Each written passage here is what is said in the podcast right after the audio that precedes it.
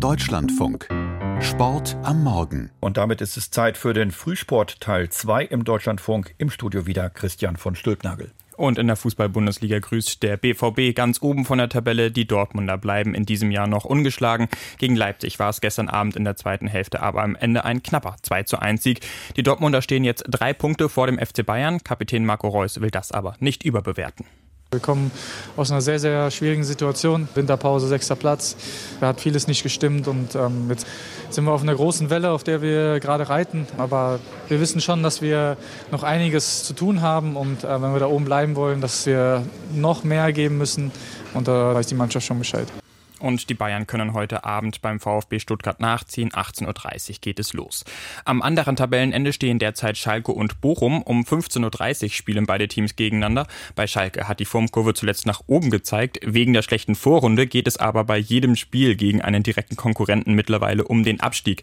Für Trainer Thomas Reis ist das aber kein Grund zur Panik.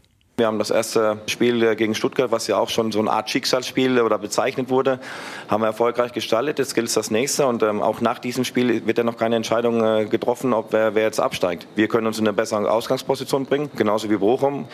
Ich denke, das wird äh, auf jeden Fall ein emotionales Spiel und so soll es ja auch sein.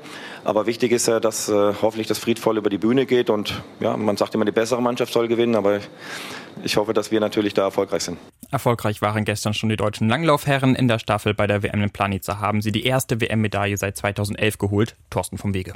In der Besetzung Albert Kuchler, Janusz Broger, Jonas Dobler und Friedrich Moch kamen die Deutschen hinter den souverän siegenden Norwegern und hinter Finnland nach einem packenden Finale auf Platz 3 ins Ziel. Schlussläufer Moch hatte zusammen mit Jules Lapierre aus Frankreich auf der Runde erst Schweden und Kanada abgeschüttelt und das Talent vom WSV Isny konnte auf der Schlussgeraden auch den Franzosen in Schach halten. Für den deutschen Skiverband ist Bronze durch das Männerlanglaufteam die zwölfte Medaille bei dieser WM und es ist die mit Abstand überraschendste. Im Skisprung haben es die Deutschen diesmal nicht auf das Podest geschafft. Markus Eisenbichler wurde als bester deutscher Fünfter. Er sieht aber Chancen beim heutigen Teamwettbewerb. Da sind die deutschen Titelverteidiger.